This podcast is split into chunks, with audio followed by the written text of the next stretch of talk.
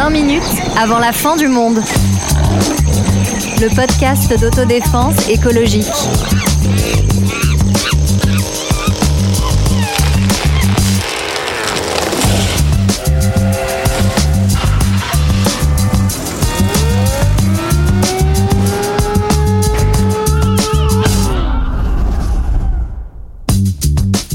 Vous la sentez, vous aussi Cette odeur de révolution? Ce basculement vers un nouveau monde Ce peuple qui se soulève Ces puissants qui tremblent Et oui, depuis quelques mois, les actualités sont émaillées d'actions militantes écologistes. Blocage de routes, interruption de grands événements sportifs, œuvres d'art vandalisées, il semble se passer quelque chose dans le combat contre le réchauffement climatique. On a décidé de se pencher dans l'épisode d'aujourd'hui sur ces actions. Sont-elles vraiment nouvelles? Pourquoi semblent-elles se multiplier aujourd'hui? Quels sont les objectifs des militants? Est-ce que ça fonctionne pour faire bouger les lignes? On essaye d'esquisser des réponses aujourd'hui avec trois personnes particulièrement effrayées par ces écolos sauvages. On peut dire ça, ouais. Et oui, et on commence donc par celui bah, qui a peur pour ses trajets boulot-dodo en SUV, Antoine. Et Eh oui, je suis très inquiet. Pourvu que mes pneus soient pas dégonflés, je vérifie, vérifie ça attentivement. Tous les matins. Et celui qui a peur pour ses matchs de foot, Non, Olivier. mais attends, on peut pas plus regarder un match de foot sans être taxé de mec de droite. Laissez le foot et ce que vous ne comprenez pas tranquille. Et celui qui a peur pour ses musées, Rémi. Ben oui, oui, bonjour, bonjour. Et oui, bonjour à tous. Alors, euh, je l'ai dit, hein, il y a eu pas mal d'actions euh, ces derniers temps. Ça a émaillé un peu euh, l'actualité euh, des médias. Et j'ai une première question. Bah, en fait, euh, comment vous avez réagi un peu à ces actions? Qu'est-ce que vous en avez pensé? Qu'est-ce que ça vous a fait? Déjà, on emmène une ce soir d'action parce qu'on est quand même là pour parler révolte écologique dans un appartement chez Sarah où il fait 3 degrés. Oui, je trouve ça. déjà que c'est une action en tant que telle assez forte. D'ailleurs, Rémi vient de Je perdre. euh, pieds. t'as- il vient de perdre tes orteils. hein, d'ailleurs, ils sont, ils bleus sont depuis tombés 15 maintenant, minutes, je ouais. m'inquiète, ouais. J'ai un logement mal isolé. j'ai beau chauffer à donf. C'est la sobriété, Sarah. C'est la sobriété. Alors, euh, Antoine, Eh bien, euh, parmi toutes ces actions, euh, moi, il y a effectivement une qui m'a marqué. Enfin, elles sont toutes marquantes, mais euh, moi, je voudrais juste euh, saluer, on en parlera dans l'épisode, le courage physique des militantes et militants qui se sont assis quand même sur une autoroute ou sur le périph' face à des bagnoles. Il faut être assis sur le sol et euh, voilà, être à hauteur de, être à hauteur de voiture faire comme ça. écraser, Ça quoi. demande, ça demande du courage et ils en ont eu. Ou face, euh, ou accroché au but face aux, aux attaquants de l'OM aussi. Ça demande beaucoup de courage hein, parce que tu peux prendre des ballons à n'importe quel moment. Donc, euh, bah, si vraiment, t'es devant bravo. le but, avec un peu de chance, t'en prendras aucun. Il a pas réussi à s'accrocher là. Parce que moi, c'est- effectivement, c'est l'action qui m'a marqué, c'est celle de Loïc, je crois qu'il s'appelle, qui est un, un primo euh, militant en plus. C'est sa Ouais. première action. Et en fait, quand tu regardes la vidéo, l'espèce de, stress que t'as pour lui là, quand il passe la barrière euh, sous les, spectateurs, franchement, j'ai trouvé ça admirable.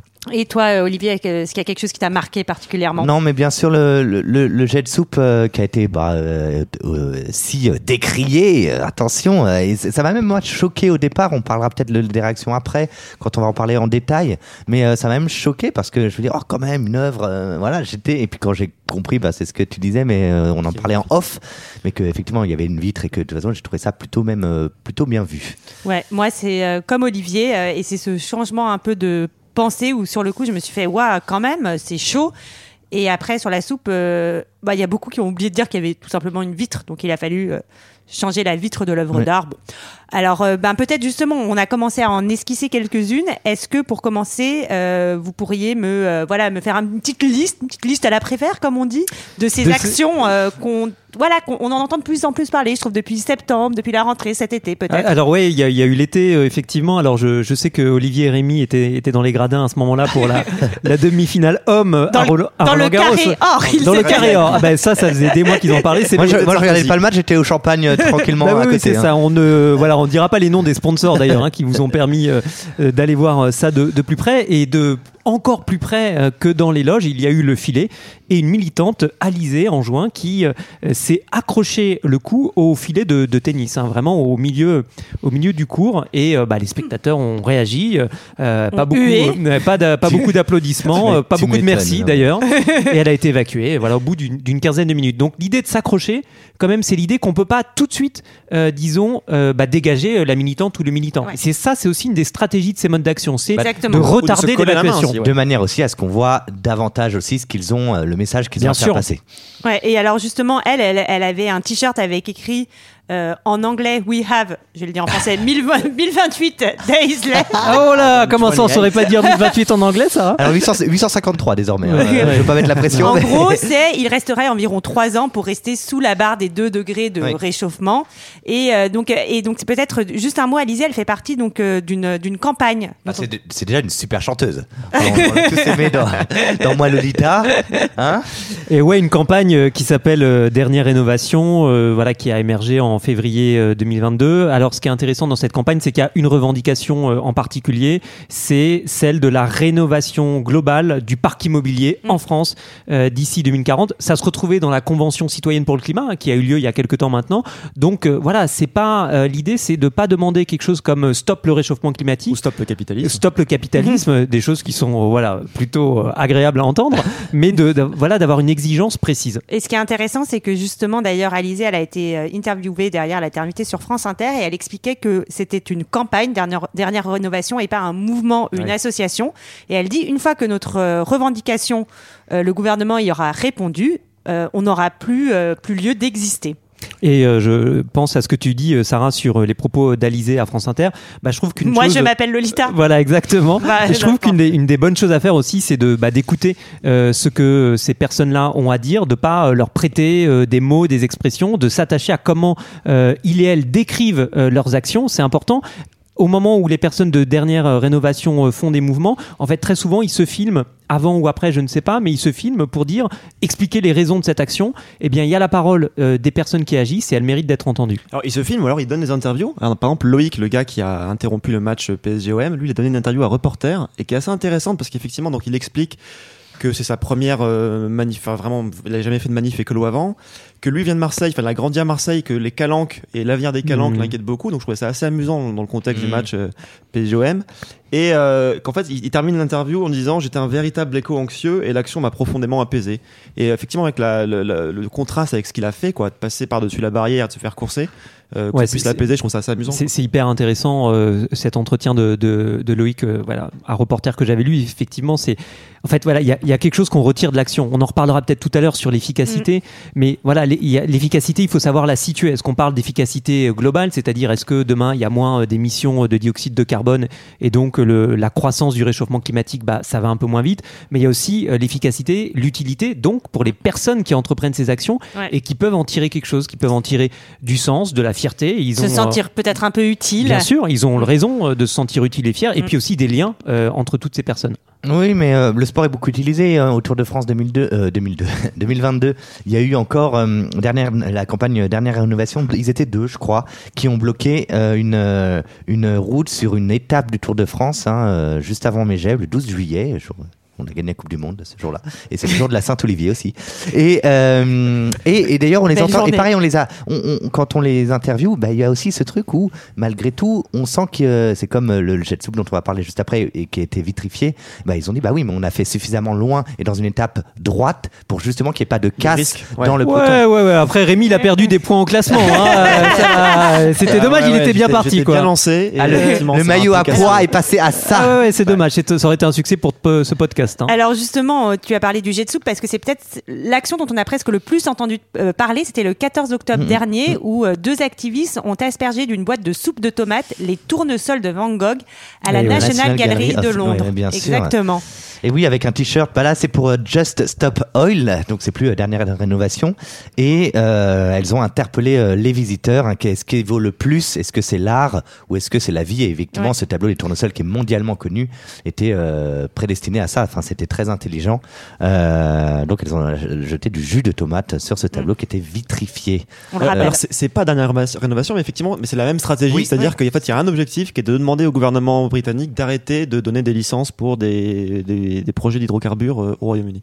Ce qui est euh, intéressant là-dedans, c'est qu'on pourrait se dire, pour les, les personnes qui bah, voient les images comme ça, que euh, ces militantes sont entrées euh, avec un bidon de soupe et ont choisi euh, la première œuvre qui passait. Non. Et ça se retrouve d'ailleurs euh, sur d'autres musées, hein, parce qu'il n'y a pas seulement Ouais, eu euh, euh, les, euh, voilà, les tournesols de, de Van Gogh, il y a eu d'autres œuvres qui ont été qui ont été ciblées. Et en fait, ce qui est très intéressant, euh, c'est que en fait, ces œuvres-là euh, n'ont pas été euh, ciblées au hasard.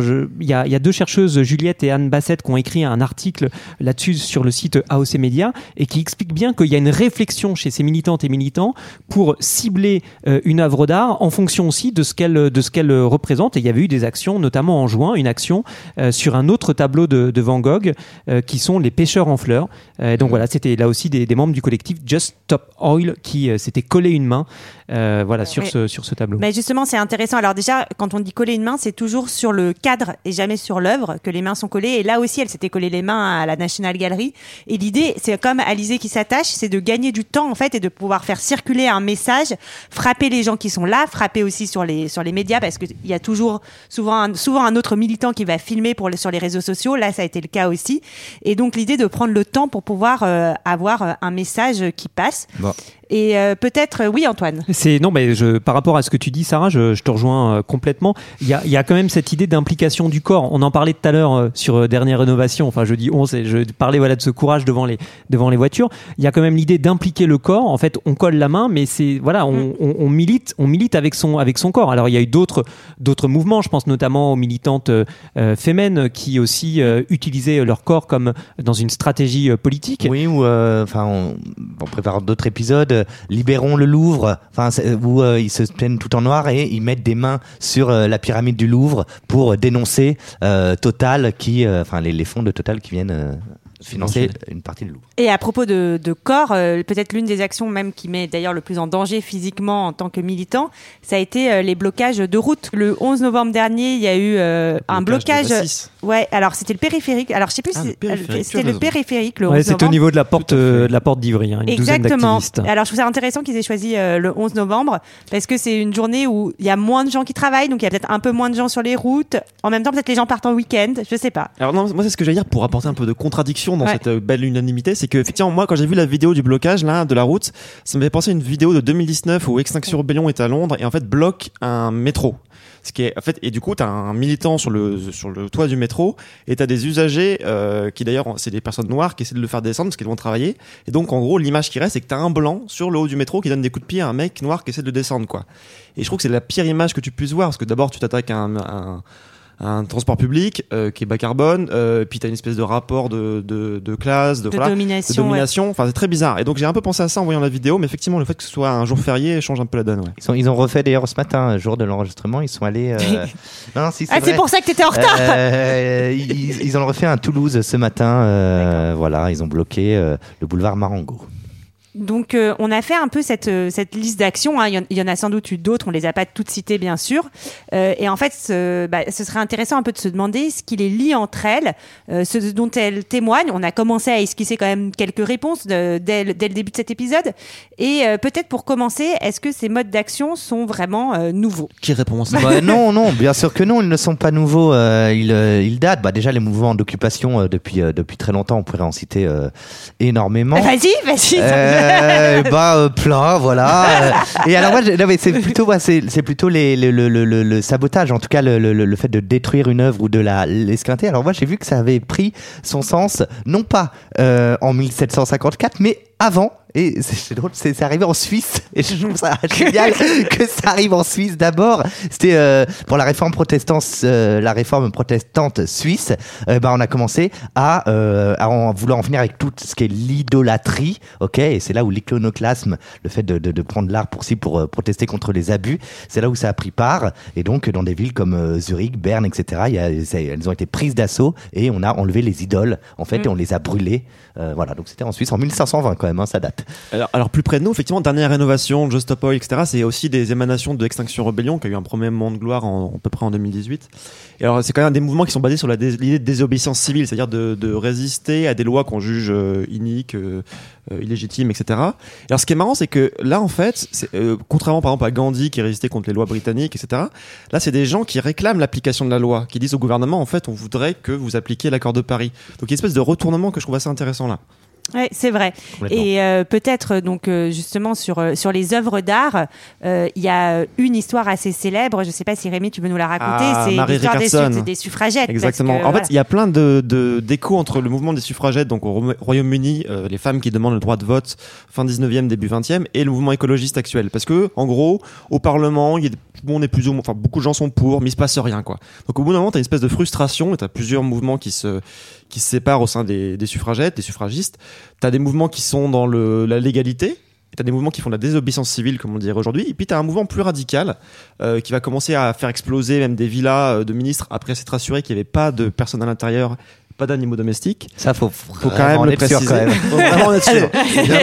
On aime les animaux dans ce Ça, ça podcast. arrivait- ça Tous arrivait- les êtres vivants, Olivier. arrivé une fois, mais sinon c'était effectivement le truc qui est célèbre, c'est la destruction de boîtes aux lettres. Bon bref.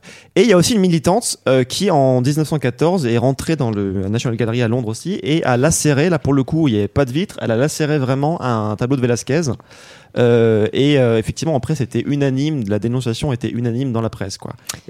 Voilà, non mais donc c'est juste pour dire voilà que tous ces, répertoires d'action ils sont pas nouveaux mais par contre qu'ils soient utilisés comme ça récupérés par le mouvement écolo c'est un peu plus nouveau. Et puis il y a aussi une dimension internationale qui est en train de se créer euh, puisque euh, dernière rénovation Just Stop Oil euh, ils font partie d'un réseau mondial qui a été créé en avril 2022 Antoine tu peux nous, nous donner son nom? Oui, c'est le A22, j'allais dire 22. euh, voilà. A22 A22 Network, donc le, le réseau A22. Ce qui est très intéressant, c'est que voilà, il y a différentes initiatives, différentes campagnes dans les pays, et puis il y a l'idée d'avoir une coordination entre ces pays. Et c'est pour ça qu'on voit apparaître des mouvements qui euh, et des actions qui euh, bah, semblent euh, opérer un petit peu de la même manière.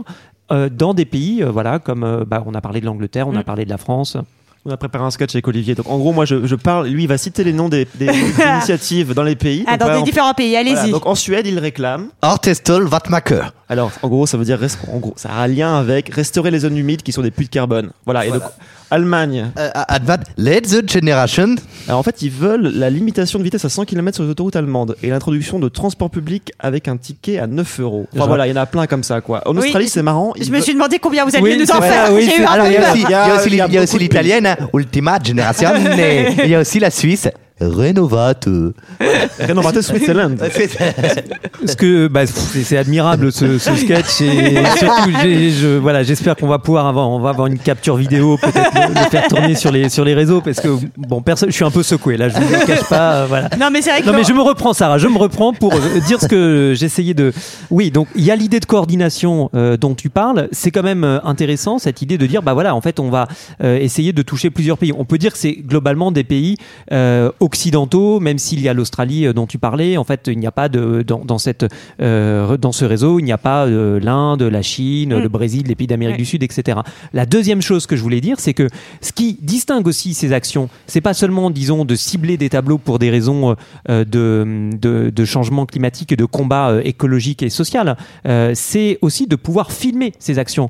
Quand la, la militante suffragette eh bien, va lacérer le tableau de Velasquez, en fait, ce qui se passe après, euh, euh, et Anne Bassett en parlent bien dans leur article, bah, c'est- il n'y a pas de vidéo, hein. il y a un compte-rendu dans la presse, euh, il y a quelqu'un qui a vu, euh, quelqu'un qui a vu euh, l'action sur le tableau. Aujourd'hui, on a ces images, et ces images, elles participent aussi de la circulation euh, de ces colères et de ces inquiétudes. Bah, D'où l'intérêt, et c'est aussi pour ça qu'il y a de plus en plus d'actions qui se passent euh, avec le sport, qui est euh, la chose la plus regardée au monde. Euh, Roland Garros, demi-finale, euh, PSG-OM, euh, classico, euh, blabla. Euh, et de plus en plus, je pense qu'il y en aura de plus en plus euh, via le sport également. Mais en fait, euh, ce qui est intéressant, oui, c'est que c'est vraiment l'idée de ces actions, c'est d'avoir un fort impact médiatique. Et par exemple, bah, on en parlait dans l'introduction, mais dégonfler des pneus SUV, ça n'a pas d'impact médiatique. Là, c'est ça qu'on cherche. Et peut-être rajouter juste une mini chose aussi sur l'organisation. Alors, il y a une forme de coordination internationale, mais ces mouvements restent des organisations très horizontales où il n'y a pas de cadre rigide, euh, il n'y a pas de chef, il n'y a pas de porte-parole. C'est quelque chose de très important et qui est quand même un peu nouveau aussi dans l'histoire des mouvements sociaux. Et peut-être euh, bah, la, la grande question qu'on pourrait se Est-ce que poser, ça marche? est-ce que ça fonctionne? Et alors je voulais vous faire écouter, euh, pour avant d'en parler, un petit extrait. Je pense qu'on fait plus parler de la transition énergétique, de ces enjeux, en faisant, oui, de la résistance civile, et on comprend tout à fait ces, ces automobilistes. On les comprend, et moi-même ça me peine, je préfère être avec mes sœurs, avec mes nièces et mon neveu, mais d'ici quelques années, si on ne fait rien, si on ne fait rien, il n'y a pas d'avenir sans lutte. Là, c'est la troisième vague euh, d'actions de dernière rénovation, donc on espère qu'à force, oui, le gouvernement euh, accédera à notre euh, revendication. Moi, je suis d'accord avec le principe de, de ce qu'ils défendent, mais ça m'embête de voir des milliers de gens juste bloqués parce qu'il y a des gens, peut-être que 90% des gens, ça, ça les met juste en retard, mais il y a peut-être 10% de gens qui ont des trucs à faire, des enfants à aller chercher, etc. Jusqu'à Porte d'Orléans, c'est bouché, et même plus maintenant. Je pense pas que ce soit la solution de paralyser une ville.